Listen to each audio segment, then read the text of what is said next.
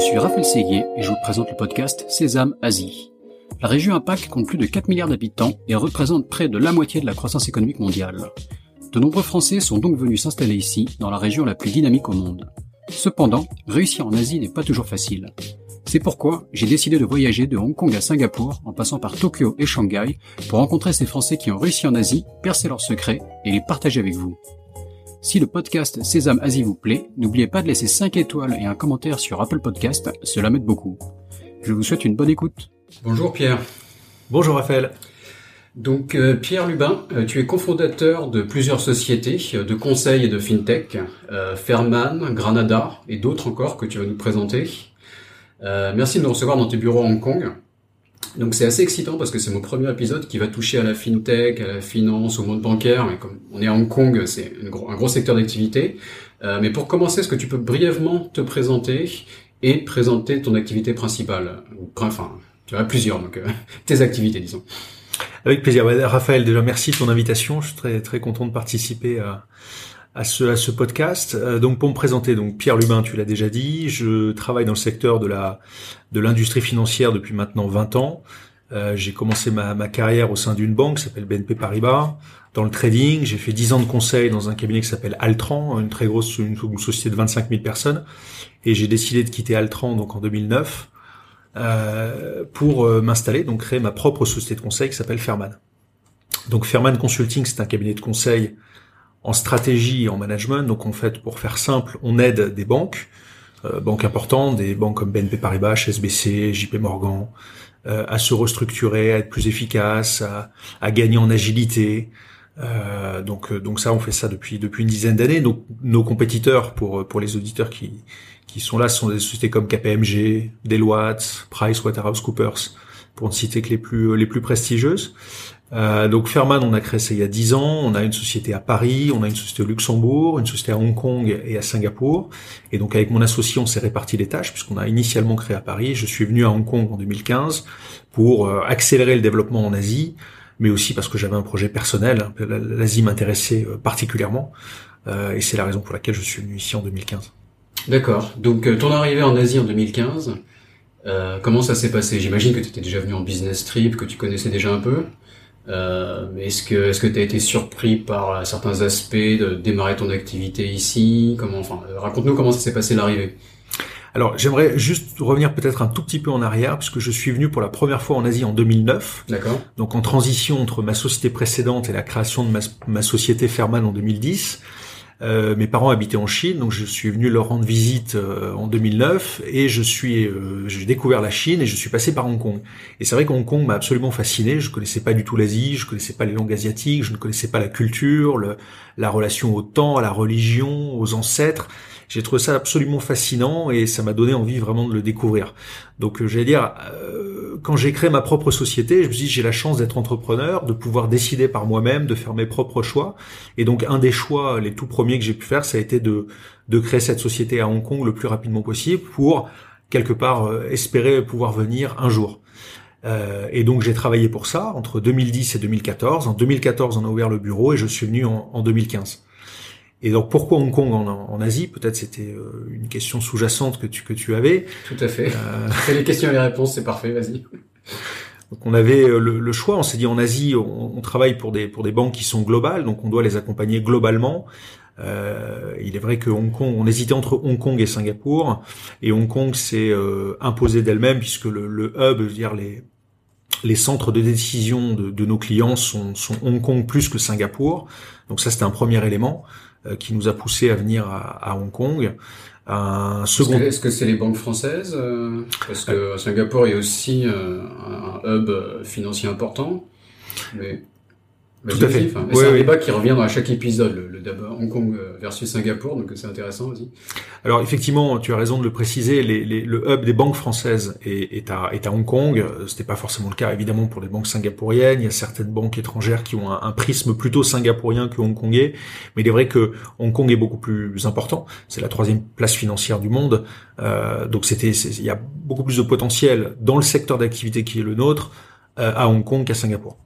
Donc ça, c'était une première, une première raison qui nous a poussé à, venir à Hong Kong. Et puis la deuxième raison essentielle, c'est que c'est la, c'est le, c'est le, le, pragmatisme. C'est vrai que c'est quand même une place. Enfin, toi, Raphaël, qui est en Asie depuis depuis très longtemps, tu sais qu'à Hong Kong, c'est très simple de créer une société, c'est très simple d'obtenir un visa, c'est très simple de convertir son permis de conduire, c'est simple de louer euh, un appartement, une maison. Donc cette extrême quand, quand on a les moyens. Sur le dernier point, tout c'est vrai c'est vrai qu'Hong Kong c'est quand même euh, une, ville excessivement chère. Donc c'est vrai que entreprendre à Hong Kong c'est un, un vrai choix, c'est une vraie question qu'on doit se poser. Est-ce que Hong Kong est la, est la bonne place pour euh, pour se lancer en tout cas? Euh, Néanmoins il y a encore des opportunités et, euh, et il y a ce pragmatisme, cette efficacité qui moi m'a toujours surpris. Et les jours passant, ça fait maintenant cinq ans et demi que je, que je suis à Hong Kong et je suis toujours autant fasciné par cette efficacité et par vraiment la grande gentillesse des Hongkongais, vraiment. J'insiste sur ce point-là. Euh, c'est difficile de comprendre quand on arrive. Tu parlais de choc dans ta question tout à l'heure. Quel était le mhm. choc Le premier choc, c'est effectivement ce, ce, ce, ce, choc de culture où on voit des, des, personnes qui sont sur leur téléphone portable, qui sont euh, où, le contact humain, nous qui sommes latins, on a un contact humain qui est très important. On a un contact visuel, on a un contact physique avec les personnes. C'est vrai qu'à Hong Kong, on a on a une distance au-delà du Covid. On a une distance de toute façon avec les gens dans le métro, dans la rue, etc. Mais passer ça, une fois qu'on a compris euh, la manière dont ça fonctionnait, moi je me suis énormément attaché. Euh, j'ai beaucoup d'amis maintenant euh, hongkongais et c'est un plaisir d'être là, vraiment. D'accord. Et donc tu parlais de Hong Kong et de Singapour, donc ton ton point de vue sur Hong Kong est très clair, mais vu les, euh, la, situation actuelle, comment est-ce que tu, et vu que tu es présent sur des, deux côtés, tu as aussi des bureaux euh, et des employés sur Singapour, comment est-ce que tu vois la, la, situation et comment tu vois les choses euh, évoluer dans les années qui viennent? On parle voilà d'un mouvement de Hong Kong vers Singapour. Est-ce que tu es d'accord? Est-ce que comment tu vois ça? Alors, si je le regarde sur le prisme purement bancaire, il est clair que la quantité, la masse monétaire, la masse financière qui s'est déplacée de Hong Kong vers, la, vers Singapour est absolument colossale. Les banques singapouriennes ont collecté trois fois plus de dépôts qu'elles n'avaient pu le faire les années précédentes. Donc il y a, y a effectivement une, une crainte. Mm-hmm. Euh, alors, qui, qui, ne date pas de cette année ou même de l'année dernière avec les protestes. Je pense que c'est quelque chose de latent qui date depuis euh, assez longtemps. Même quand je suis arrivé il y a cinq ans et demi, on entendait parler des tycoons qui commençaient à désinvestir, qui a déleveragé leur position sur euh, sur Hong Kong pour aller investir sur d'autres places, pas forcément uniquement Singapour, sur d'autres en Europe également. Mhm. Et là, on sent qu'il y a une, une accélération. Euh, on sent, enfin, du moins dans le domaine bancaire, on sent cette, cette accélération-là. Donc maintenant, est-ce que, est-ce que Hong Kong, euh, est-ce qu'il y aura un impact très fort pour Hong Kong pour les pour les prochaines années? La situation politique, euh, elle est, on va dire, elle est, elle est particulière. La loi de sécurité nationale, on voit les mouvements, les mouvements citoyens en ce moment. Est-ce que ça aura un impact? Personnellement, je pense que oui. Mhm. Je pense que ça aura un impact. Il y a une intégration plus forte de, de Hong Kong dans la Chine. Euh, Est-ce que ça sera au profit de Singapour? Je ne sais pas. Hong Kong, pour moi, c'est vraiment une singularité. C'est en Asie, il n'y a pas de place euh, équivalente. Euh, on peut, en tant qu'investisseur, venir à Hong Kong, investir dans un cadre juridique qui est le common law, qui est extrêmement rassurant et et qui est connu partout dans le monde. Ça, cet aspect-là, il est, euh, il est très rassurant. Un investisseur qui hésite entre investir dans une société directement en Chine ou passer par Hong Kong, il a tout intérêt à passer par Hong Kong aujourd'hui. Et cette singularité dans le droit, cette singularité dans les affaires, pour moi, Singapour n'est pas équivalente à Hong Kong et c'est pour ça que euh, Hong Kong va garder sa particularité encore quelques années. Après, je ne sais pas du tout ce qui ce qui se passera à l'avenir. D'accord, très bien. Euh, je voudrais juste revenir sur ton, donc ton activité principale, Fairman, donc du conseil euh, aux banques pour un, le néophyte que je suis, et beaucoup de, de, de, de, gens qui écoutent ce podcast le sauront aussi. Est-ce que tu peux nous expliquer un peu concrètement qu'est-ce que tu offres comme service hein? Et, et, deuxième question en même temps, comment tu as, quand tu es arrivé ici, euh, est-ce que tu as suivi des clients existants en Europe? Comment tu t'es adapté au marché hongkongais? Comment tu t'es développé sur Hong Kong?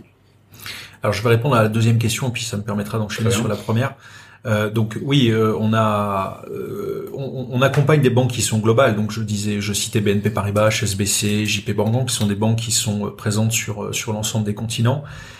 ces, ces banques, le, le, fait qu'on ait une connaissance, je dire, globale de leur organisation, a été un, un avantage compétitif par rapport à certains acteurs qui sont peut-être un peu plus locaux.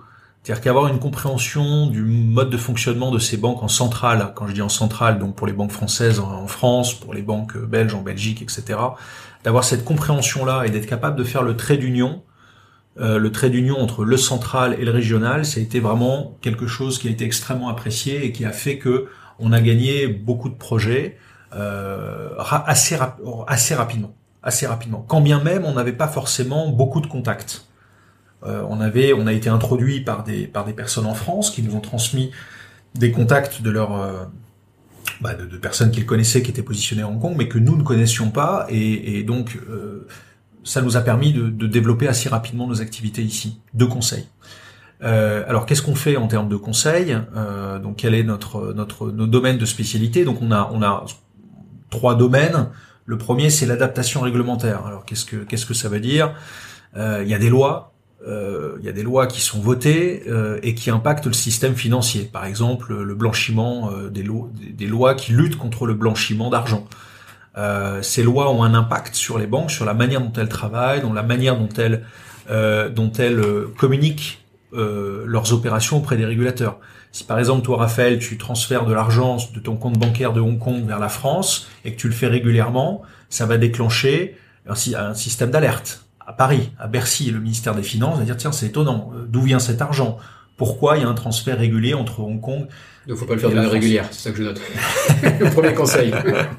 Effectivement, il y a des patterns, enfin des, des, euh, qui sont qui sont déterminés et, ça peut alerter euh, quand c'est trop. La, la, la, régularité, la fréquence est, est un élément qui peut déclencher des alertes.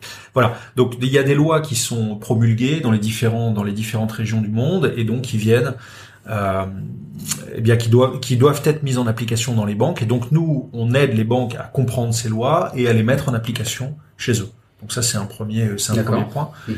euh, la banque, c'est simple. Ce sont des hommes et des femmes et des systèmes d'information. Donc il faut adapter sans arrêt les systèmes d'information à mieux gérer le blanchiment, blanchiment contre, enfin la lutte contre le blanchiment, le, le financement du terrorisme, etc., etc. Donc ça c'est un premier pan d'activité qui est commun à beaucoup beaucoup de sociétés de conseil dans le monde.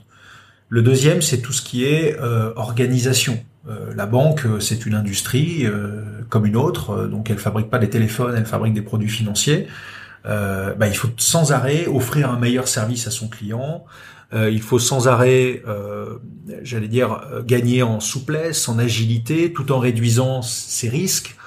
Donc cette adaptation perpétuelle, comme dans tout type d'industrie d'ailleurs, hein, euh, eh bien, euh, elles ont besoin de sociétés de conseil pour avoir des bonnes pratiques. C'est-à-dire, mais que fait, moi je suis BNP Paribas, que fait HSBC, je suis intéressé, qu'a fait JP Morgan, qu'a fait euh, telle entreprise? Et donc nous travaillons pour différentes banques, on acquiert de l'expérience et on est capable de d'apporter cette expérience aux différentes banques en disant voilà, il faut que vous améliorez tel et tel service gagner en efficacité. Souvent, il y a, il y a un sous-jacent qui est la réduction des coûts. Mhm. Les banques se disent, euh, on dépense trop d'argent, il faut qu'on réduise. Euh, et donc, il y a des projets euh, bah, d'offshoring, par exemple. C'est à dire ce que je fais à Hong Kong avec des opérations à Hong Kong, bah, si je le faisais en Inde, à, dire avec le même nombre de personnes, ça me coûterait beaucoup moins cher. Alors après, est-ce que c'est tout aussi efficace? Mais là, c'est un, autre, c'est un autre débat. Quelque part de, de benchmarker ce que vous pouvez faire, parce que vous travaillez avec plusieurs banques, mais sans trahir les secrets de vos clients, j'imagine. Exactement. On est, on, on signe des accords de, de, confidentialité. Donc, quand on fait de la stratégie pure, en général, enfin c'est pas en général, on, respecte strictement la confidentialité, on ne dévoile rien. Quand on est dans la mise en œuvre d'un projet, quel qu'il soit, on est moins soumis à cette confidentialité et elle peut, elle peut être transposée, elle est souvent transposable d'une organisation à une autre. D'accord. Donc voilà principalement, euh, principalement nos, nos, nos activités euh, dans le domaine bancaire. Et donc on travaille euh, pour des banques, enfin pour tout ce qui est marché financier, donc banque de ce qu'on appelle banque de financement et d'investissement. Donc euh, la, bah, la, banque finance des grandes entreprises pour pour lancer des projets. On travaille beaucoup pour des banques privées et voilà et, et, de la gestion d'actifs. Donc ça c'est les secteurs d'activité principaux que l'on adresse aujourd'hui. D'accord. Et donc cette activité première t'a amené à monter plusieurs startups, plusieurs fintech. Mhm. Euh, alors je connaissais Granada, je découvre qu'il y en a plus. Alors est-ce que tu peux euh, m'en dire plus? Et donc ça a été une succession de projets. Qu'il y a une, enfin, il y a une logique? Les projets se sont enchaînés Comment comment ça s'est passé? Alors c'est oui, c'est très c'est très logique, c'est-à-dire que depuis euh, quelques années, on va dire depuis 6 ou 7 ans, nous travaillons sur euh, ce qu'on appelle des plans de rémédiation. Donc un plan de rémédiation, c'est on a un problème, euh, il faut trouver une solution, et, et, donc le, le, le, plan de rémédiation, c'est un plan qui qui vise à à bon, je, je vais prendre un exemple, ça sera certainement beaucoup plus parlant. Quand tu ouvres un compte dans une banque, que tu vas voir HSBC à Hong Kong, tu, tu, sais la difficulté que c'est d'ouvrir un compte bancaire à Hong Kong, hein, en tant que particulier ou même en tant qu'entreprise. Euh, il y a un process. Donc, on te demande ton passeport, on te demande une pièce d'identité, enfin, toute pièce d'identité possible, on te demande des quittances de loyer, on te demande des salaires, des bulletins de salaire, etc. Tout ça, c'est un, c'est un process. Il s'avère que donc ça s'appelle le KYC, le Know Your Customer. Le Know Your Customer, en fonction de si tu ouvres un compte bancaire à Hong Kong, à Singapour, euh, en France, à Londres ou partout dans le, dans le monde, les process sont différents. Ça ne répond pas aux mêmes lois. Donc on parlait tout à l'heure de, lois. On doit, les banques se mettent en conformité avec certaines lois. Eh bien, les lois sont différentes d'un pays à un autre. Donc nous, on travaillait beaucoup sur aider les banques à faire en sorte qu'elles respectent la loi du pays quand elles euh, ouvrent un compte bancaire pour une entreprise ou pour un individu. Il s'avère que souvent les banques gèrent assez mal, quand bien même elles investissent des, centaines de millions d'euros dans ces programmes-là, elles le font assez mal, c'est très manuel, elles perdent des papiers, c'est pas du tout automatisé, c'est pas du tout digitalisé, euh, et donc elles se retrouvent avec. Là, tu des... parles du KYC sur chaque chaque client, c'est ça? À chaque fois faire une, une petite enquête. Euh... Exactement. Ok. Exactement. Ouais. Et donc les banques le, font assez mal et elles se retrouvent rapidement dépassées avec des milliers de dossiers qui sont en retard. Et donc le régulateur euh, leur tape sur les doigts en disant euh, vous ne faites pas correctement votre travail. Et donc ça lance souvent des plans de rémédiation. Elles font appel à des cabinets externes comme le nôtre pour dire voilà on a un stock de clients, on a mal pas, pas correctement fait notre travail et il faut épurer ce stock le plus rapidement possible. Donc ça c'est ce que l'on faisait pendant des années. Parallèlement à ça, on faisait beaucoup de recherches sur des technologies. On regardait euh, la blockchain, on regardait l'intelligence artificielle, on regardait le machine learning, on regardait euh, le natural language processing, le NLP, on regardait tout ça. Et en fait, en 2016, donc voilà, j'étais avec un de mes collaborateurs et on a eu une idée, on a fait émerger une idée qui était de dire pourquoi on n'essaierait pas de digitaliser ou du moins d'utiliser une de ces technologies-là pour euh, améliorer ce qu'on appelle le KYC, donc le Know Your Customer. Et donc, on a fait émerger une idée qui était de créer une communauté, une plateforme, qui permettrait d'échanger les données clients entre banques. Parce que si toi, Raphaël, tu ouvres un compte chez HSBC et qu'une semaine après, tu ouvres un compte dans une autre banque, Standard Chartered, on va te redemander exactement la même chose. Nous, ce que l'on dit, c'est que c'est dommage. HSBC pourrait partager les données qu'elle a sur toi, avec ton consentement, bien sûr auprès de Standard Chartered et puis éventuellement auprès de JP Morgan. Parce que toi, en tant que particulier, tu as peut-être deux, trois comptes bancaires. Les entreprises en ont des dizaines, voire mmh. des centaines. Mmh. Donc c'est et donc Granada est né de cette de cette histoire-là. Et donc on a créé cette société, donc qui est incubée dans notre cabinet de conseil. D'où vient le nom Granada? Alors ça vient de du fruit de la grenade. Ouais. En fait, c'est euh, donc la grenade, c'est un fruit avec une peau assez dure à mhm. l'extérieur et à l'intérieur il y a ce qu'on appelle des arilles, c'est toutes petites euh, euh, c'est ouais, sur, sur, sur, autour. Hein. Exactement. Donc ce sont cette euh, et il y avait une forme d'analogie avec donc une peau extrêmement dure, un fruit dur à pénétrer, donc euh, cette forme de sécurisation, euh, sécurisation ouais. de, de, de, là.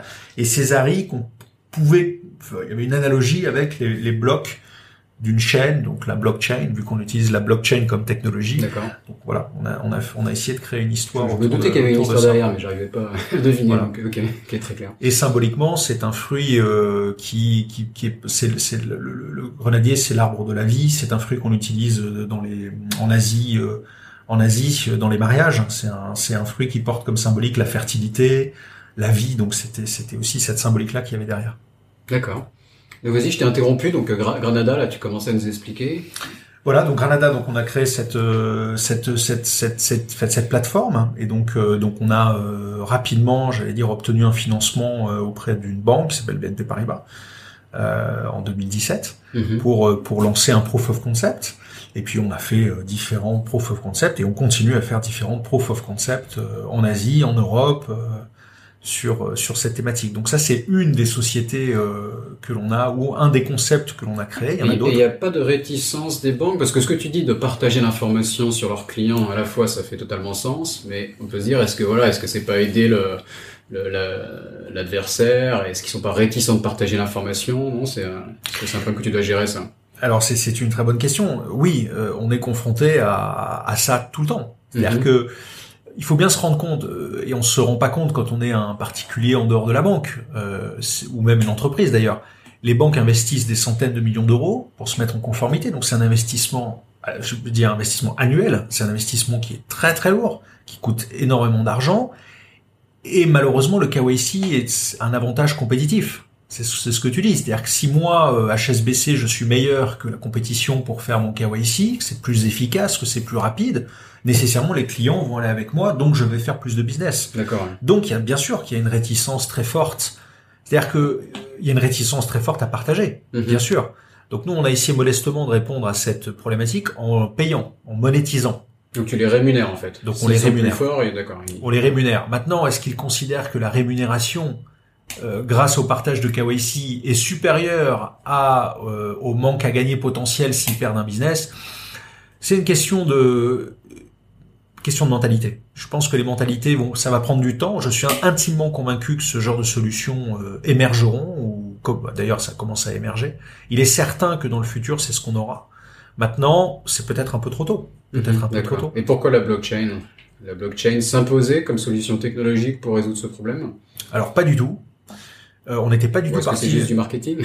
Alors effectivement, c'est souvent. Il y a toujours un aspect marketing, il faut pas le nier. Mais euh, Absolument, tu as tout à fait raison. Euh, on n'était pas du tout parti sur la blockchain au départ. On était mhm. parti sur une base de données centralisée, une technologie tout à fait classique.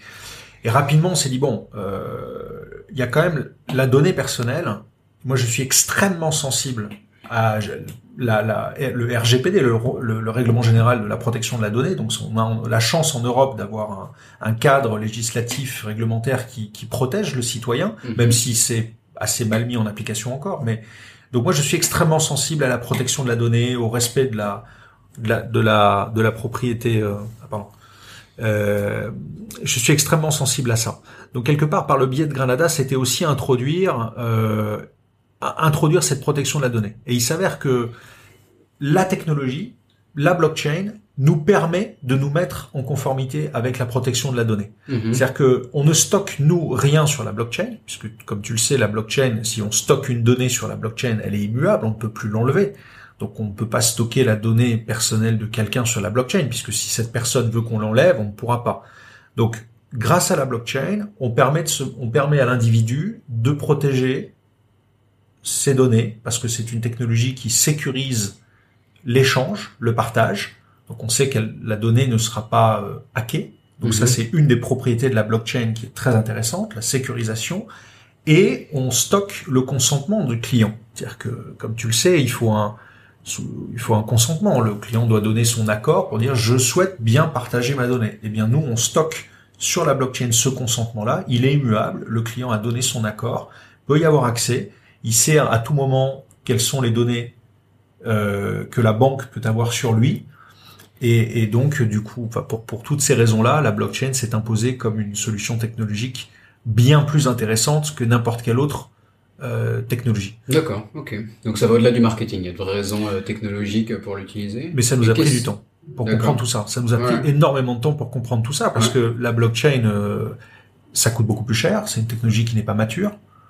Euh, donc c'était c'était au-delà du marketing. Alors évidemment, il y a un effet marketing. Ça, ça, ça permet de, de, rencontrer énormément de personnes qui s'intéressent à la blockchain, qui comprenaient peut-être pas trop ce que ça apportait il y a quatre ans. Maintenant, c'est, j'allais dire, presque tout le monde comprend euh, ce que ça peut apporter. Mais euh, non, non, il y a des vraies raisons pour lesquelles on a. Est-ce qu'il y a eu un effet de mode blockchain? Tu suis un peu l'actualité en général? Il y, a, il y a quelques années, voilà, on en parlait beaucoup il y avait des projets qui closaient dans tous les sens, donc dans le fintech, mais même dans le luxe pour certifier la, la conformité des produits dans le luxe. voilà, il y a, chaque industrie euh, regardait comment utiliser la blockchain.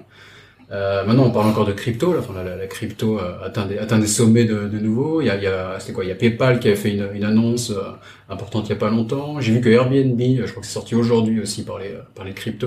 Mais toi qui est qui est partie prenante là-dedans, la blockchain, comment tu vois ça? Est-ce que c'est un effet de mode qui, qui passe ou est-ce que tous les projets qui ont éclos quelques années continuent comme le tien à évoluer?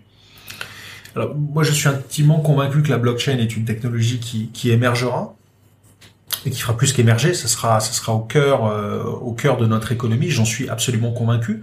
Maintenant, il y a effectivement un effet, un effet de mode. Il y a des milliers de sociétés qui se créent chaque année euh, avec euh, avec des use cases qui sont très intéressants.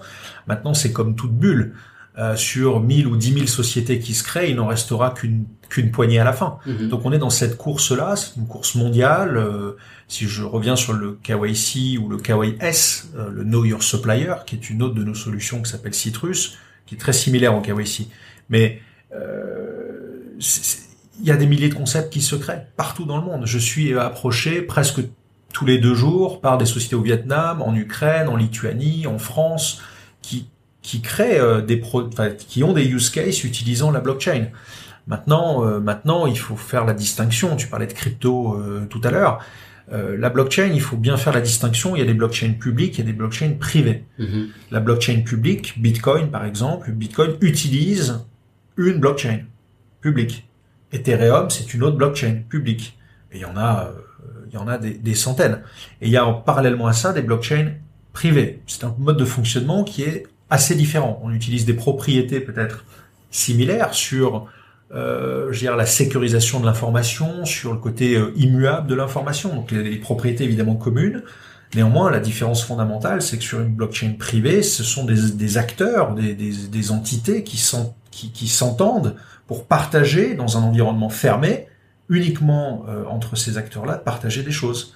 Donc moi, je suis, je pense, ben, ce n'est que mon opinion, je pense que il y aura d'abord ce qui va émerger en premier, ce sera dans le domaine de l'industrie, pardon. Euh, c'est-à-dire dans, le domaine du corporate, euh, des banques qui veulent coopérer, des, corporates qui veulent coopérer, des corporates et des banques qui veulent coopérer. Moi, je suis intimement convaincu qu'il y aura d'abord des blockchains privées qui vont émerger, des concepts privés, par le principe d'interopérabilité, c'est-à-dire on pourra connecter les blockchains les unes avec les autres. Celle de BNP Paribas communiquera avec euh, un consortium qui a été créé aux États-Unis par JP Morgan, qui communiquera avec un consortium en Lituanie, etc. Et en fait, l'émergence de ces concepts de blockchain privée f- donnera peut-être lieu à, à des concepts plus orientés blockchain public. Bon, je ne veux pas rentrer trop dans les trop dans les détails techniques, mais moi je pense que c'est le sens de l'histoire. Donc oui, pour répondre à ta question, je suis intimement convaincu que cette euh, que la blockchain euh, sera euh, sera très utilisée euh, à l'avenir. Mhm. Et tu, tu as commencé donc à nous parler de Citrus, qui est donc un autre projet. Il y a, il y a quoi? Il y a trois projets de start-up que tu incubes quelque part, c'est ça? Oui, il y en a plus, il y en a plus, Plus que, que ça. ouais. d'accord. Il y en a, il y a oui, enfin, c'est ça le, le- quand tu, enfin, tu. Parle-nous des trois principaux dans ce cas-là. On a parlé de Granada, tu as commencé à introduire Citrus. Alors Citrus, c'est le, c'est un peu le, c'est un peu l'autre face d'une même pièce. C'est-à-dire que si tu prends une pièce, t'as le côté recto verso, le côté recto, dire t'as le KYC et t'as le côté verso qui est le KYS, le Know Your Supplier. D'accord. Et là, je cherche pourquoi Citrus. Là, il doit y avoir une, une Alors- les Non, bah, on, qui est on un peu dans la salade de fruits, donc on a Granada, j'ai Ouais. une autre solution que j'ai créée, la toute première qui s'appelait Kiwi et Citrus. Non, il y a, il y a moins, il y a moins d'histoire. acidité euh, ou quoi, j'arri- j'arrivais pas à trouver. Non, non, on est, euh, il y a, il y a moins de, il y a moins de symbolique que pour, euh, pour Granada. La, la banane en Asie, la, la banane a une symbolique. on parle de, c'est quoi On parle de banane pour les, les, dans les, les étrangers qui se prennent pour des asiatiques. À D'accord. l'inverse de l'œuf dur, Ah, je ne connaissais qui pas. est un asiatique, euh, voilà, qui est jaune à l'intérieur et blanc à l'extérieur. Un asiatique occidentalisé. D'accord. Non, non, donc pas de, pas de banane, mais tu fais bien de me le dire, donc je pense qu'on n'utilisera pas ce terme-là pour nos prochaines solutions, pour pas avoir de connotation. euh, non, Citrus, donc dans le, le KYS, donc c'est assez simple à comprendre. Une entreprise est à la fois à des clients, mais elle est aussi, elle a des fournisseurs. Donc euh, le, toute la pression réglementaire sur la partie KYC est en train de se mettre sur la partie fournisseur. Je prends un exemple très simple. Tu sais, il y a, il y a quelques années, il y a une, une usine au Bangladesh qui, a, qui s'est écroulée. Il y a eu 3000 morts. Euh, la question, c'est qui a la responsabilité de cette, cette entreprise qui fabrique du textile au Bangladesh? Est-ce Mhm. que c'est euh, est-ce que c'est cette entreprise-là qui a pas suivi les règles les règles d'hygiène sanitaire, de construction, je ne sais quoi, ou est-ce que la responsabilité elle est portée par l'entreprise finale qui fait fabriquer le textile, à savoir, euh, je crois que c'était CA ou Carrefour ou quelque chose comme ça. Donc là, le régulateur en France, en tout cas, dit la responsabilité, elle porte sur celui qui est le commanditaire final. Donc en l'occurrence Carrefour, CA. Donc eux, ces industries-là, ils ont une pression terrible. Ils doivent connaître leurs fournisseurs, ils doivent connaître les fournisseurs de leurs fournisseurs, ils doivent connaître les fournisseurs des fournisseurs des fournisseurs. Donc, on a une solution euh, qui s'appelle Citrus qui vise à, là aussi, à partager les données sur les fournisseurs euh, et donc à partager entre entre corporates. Donc Carrefour a certainement des fournisseurs en commun avec Leclerc, avec euh, Auchan, avec Walmart, avec Tesco. Donc pareil, de créer un environnement qui permettrait de partager ça. D'accord. Donc ça peut partager euh, sur un niveau de, de qualité euh, de ses fournisseurs. Enfin, est-ce que est-ce que leur service est de qualité? Ça peut Par exemple. sur leur leur solidité financière. Enfin, on peut imaginer toutes les informations qui t'intéressent sur un supplier qui seraient partagées par ce système quelque part. Exactement. Euh, on est dans un modèle qu'on appelle un modèle mou technologiquement, c'est-à-dire qu'on peut intégrer n'importe quel type de data. Maintenant, on a quand même euh, défini les data, donc on a euh, des données éthiques, des données sociales, des données financières, des données de gouvernance. Donc les principes de CSR, Corporate Social Responsibility, on appelle ça ESG dans le monde financier, donc euh, environnement social gouvernance. Donc on a défini, j'allais dire, un cadre euh, avec des datas euh, bien bien précises que l'on souhaite partager. Euh, mais après, on peut rajouter ce que l'on veut et on peut, on a, on a- bien sûr, on peut partager sur la qualité des services rendus. On peut donner un, un rating un peu sur. Je- J'aime pas le, le- le mot ubérisation parce que c'est une connotation qui peut être négative, mais partager un rating sur le fournisseur en disant ce fournisseur est diligent, ce fournisseur a une qualité de service qui est très bonne, c'est un- et donc de partager ça, ça peut aussi présenter un intérêt. Maintenant, les corporates, quand elles détiennent un fournisseur de grande qualité, elles n'ont pas toujours envie de partager, euh, partager ce fournisseur-là. Elles préfèrent se le Mhm. garder pour elles. Mais encore une fois, c'est le sens de l'histoire. On va euh, vers la construction, j'allais dire, de, de, de, de communautés. Ça existe euh, déjà. Enfin, les- dans, dans le domaine bancaire, il y a le, le GIE carte bancaire, par exemple. C'est un, c'est un, c'est un consortium qui, qui fonctionne, qui a mis du temps à émerger. Mais donc, on- c'est le sens de l'histoire. On va passer, moi je pense qu'on va passer de la compétition à la coopétition, qui est un, mode hybride entre la compétition et la, co- la coopération. D'accord. Ouais. En- sachant qu'en étant placé à Hong Kong, enfin en, termes de fournisseurs, euh, au moins euh, sur le côté euh, Chine usine du monde, bah, il y, a, il y a beaucoup de, de fournisseurs euh, de l'autre côté de la frontière. Euh, et c'est c'est intéressant quoi. Le, en, en tant que consommateur, des, on va on va aller regarder sur Amazon euh, la qualité d'un produit, euh, qu'une entreprise ait envie d'avoir un, comme tu dis une sorte de rating comme ça, c'est intéressant. Ça, ça commence à arriver un petit peu sur des Alibaba. Mhm. Enfin, j'imagine que tu dis fournisseur au sens large du terme, mais Ouais. là, je pense à l'u- l'usine, le côté vraiment sourcing. Sur Alibaba, tu as des, des labels, etc., pour essayer un peu de, voilà, de mettre de l'ordre dans ce, j'ai envie de dire, dans cette pagaille, hein, parce que quand tu fais du sourcing en Chine, c'est, c'est complexe. C'est exactement ça. euh, non, non, ça, on sent, on sent le projet complexe à mettre en place, mais avec un, un gros potentiel, quoi. Il y a un vrai, il y a un vrai besoin, quoi. Ouais. Exactement. Il y a un vrai besoin. On discute beaucoup avec euh, des organismes comme Carrefour, Bouygues Construction, Schneider, euh, BNP Paribas, Société Générale. Enfin, on- dans, dans le domaine du supplier, euh, elles ont toutes, elles ont toutes, euh, toutes des problèmes. hein. Bouygues Construction, euh, ils ont des, des centaines de milliers de fournisseurs. C'est colossal. hein. Donc ils doivent gérer ça partout dans le monde. Enfin, c'est extrêmement complexe à gérer. Donc euh, ils ont besoin de solutions data euh, avec de la data de qualité. Parce que la data, il y en a, on en possède de la data, mais la data, elle est jamais très fraîche, elle est obsolète, elle est, elle est mal, mal saisie, il y a du risque opérationnel. Donc voilà. Mais, mais ce qui sous-tend quelque part la logique de, de know your supplier, il y a une c'est la pression réglementaire. Il y a une pression réglementaire très forte D'accord. qui s'impose et donc qui vient, j'allais dire, accélérer euh, ces programmes de, ces programmes de meilleure connaissance de son fournisseur. Ok. Donc Canada, Citrus, on a fait le tour des projets principaux dont tu voulais nous Ouais. parler. Ferman, bien sûr, euh, qui, euh, qui te fait vivre et qui finance tous ces projets. Euh, Exactement. Ferman est un peu la maison mère qui incube euh, différents projets innovants. Exactement. Ok. T'as as commencé à citer ton, euh, ton intérêt pour la culture chinoise. Tu m'as cité un livre. Tu m'as dit que tu lisais euh, pas mal sur la Chine. Et c'est hyper intéressant parce qu'en en fait, enfin, je trouve qu'à Hong Kong, c'est assez rare les expatriés euh, euh, qui ont ce- cet intérêt pour la culture chinoise. Donc, euh, est-ce que tu peux m'en dire un peu plus et tu peux me dire, est-ce que, enfin, si par exemple, tu as, un, un livre que tu aimerais citer. Ah oui, alors je moi ce qui m'a ce qui m'a fasciné, euh, j'aime beaucoup les, les, les gens. Euh, Enfin voilà, donc euh, donc ce qui m'a fasciné quand je suis venu en Chine en 2009, c'est le, le, le contact que j'ai pu avoir et de me rendre compte que je co- comprenais pas. Euh, on avait du mal à, se- à, à se comprendre. Je parle au-delà de la langue évidemment. Tu je, parles, je tu parlais pas parles chinois alors j'ai pris des cours de mandarin, là je prends des cours de cantonais en ce moment. Euh, voilà, donc donc c'est c'est c'est incroyable le petit effort à faire qui est finalement pas si important que ça. Cet petit effort-là, le, le, la, la, la, gentillesse et la bienveillance que ça génère, l'extrême bienveillance. À Hong Kong, je te parlais des gens tout à l'heure, des, des Hongkongais que je trouve fascinants, extrêmement euh, bienveillants je, je, le vois, euh, je parle très très mal le cantonais, mais les quelques mots de vocabulaire que j'arrive à prononcer, à dire, tout de suite, ça crée un climat de confiance. Et ça, c'est absolument génial. Mais pour ça revenir, marche moins bien avec le mandarin. Enfin, le, le, j'étais assez paresseux sur le cantonais, moi. Je, je, reste un peu en mandarin Hong Kong, et c'est parfois, euh, parfois les gens l'accueillent très bien. Parfois, j'ai été jusqu'à la menace de mort, pour te dire, sans, exagérer, dans un magasin, mais, enfin, mais euh, non, non, mais je note, faut se mettre au cantonné, c'est partie de mes projets. Enfin, j'ai tenté à plusieurs reprises, mais c'est, je te, je te, je te tire mon chapeau parce que c'est difficile.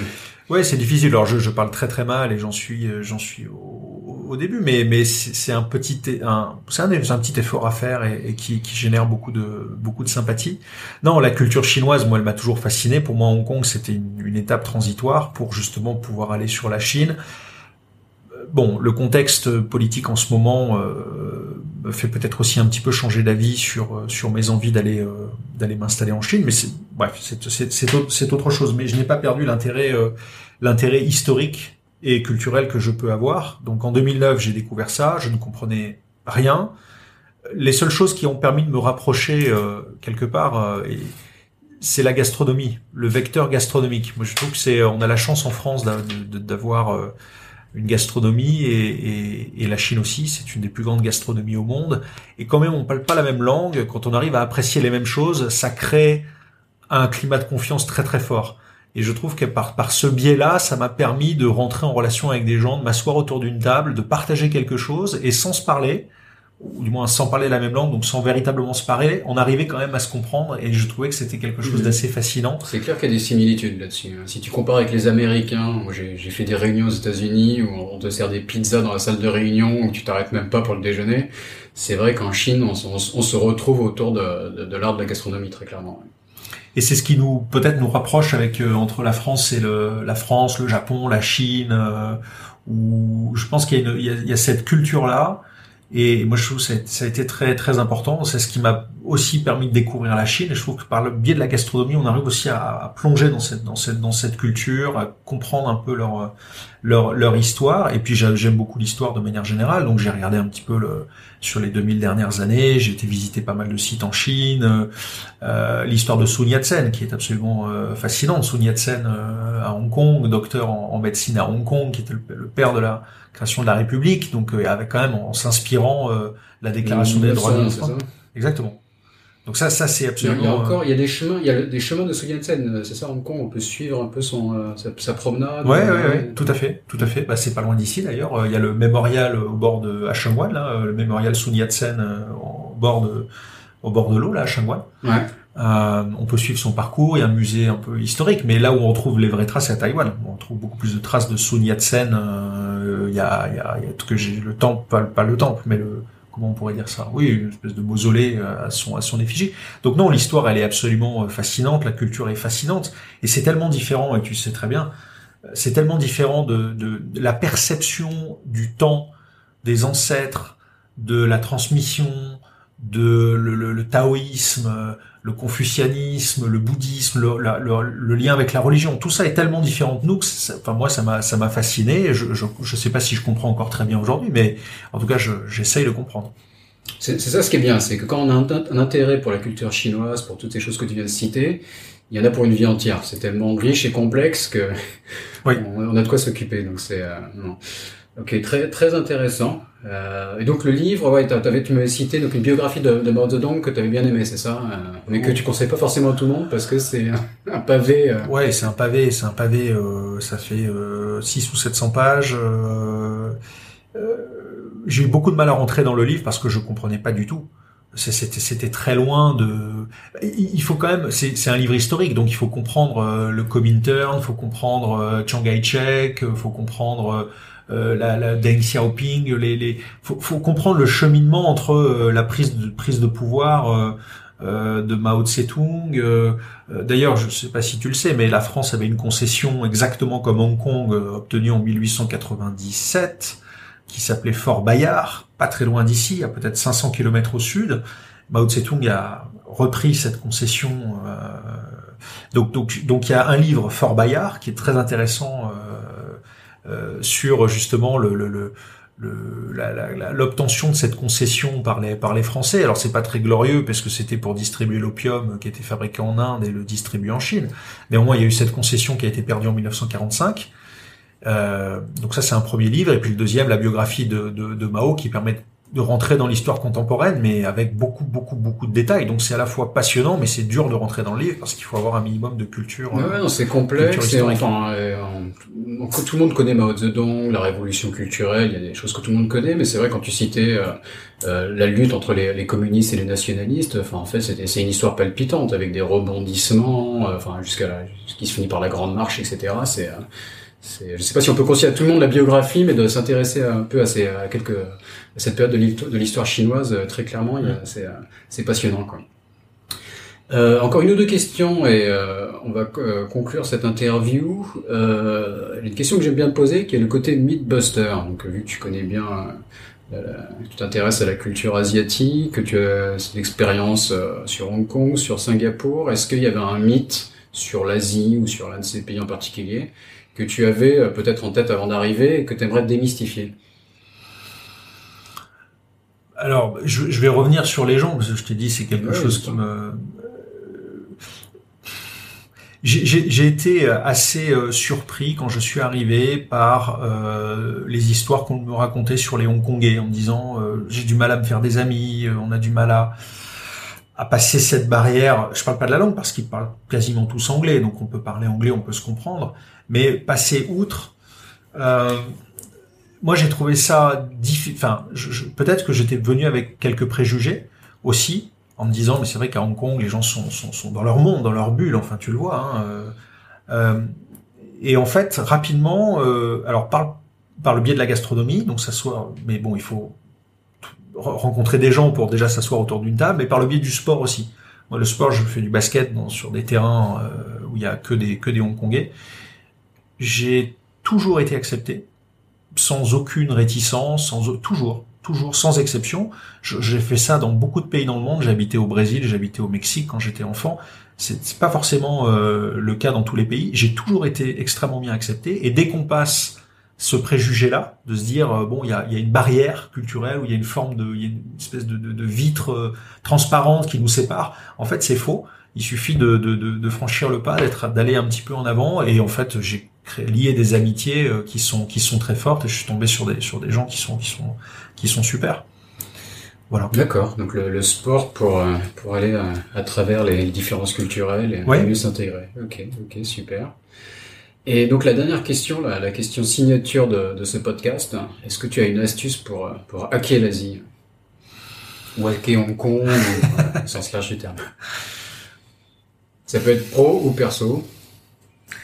Non, j'ai pas de, j'ai pas de, pas d'astuce, pas de conseils à donner particulier. Tu viens de la donner, peut-être. Peut-être que de faire du basket et de, se lier d'amitié avec les Hongkongais, c'est un peu ça ton, ton hack. Ouais, peut-être, ouais.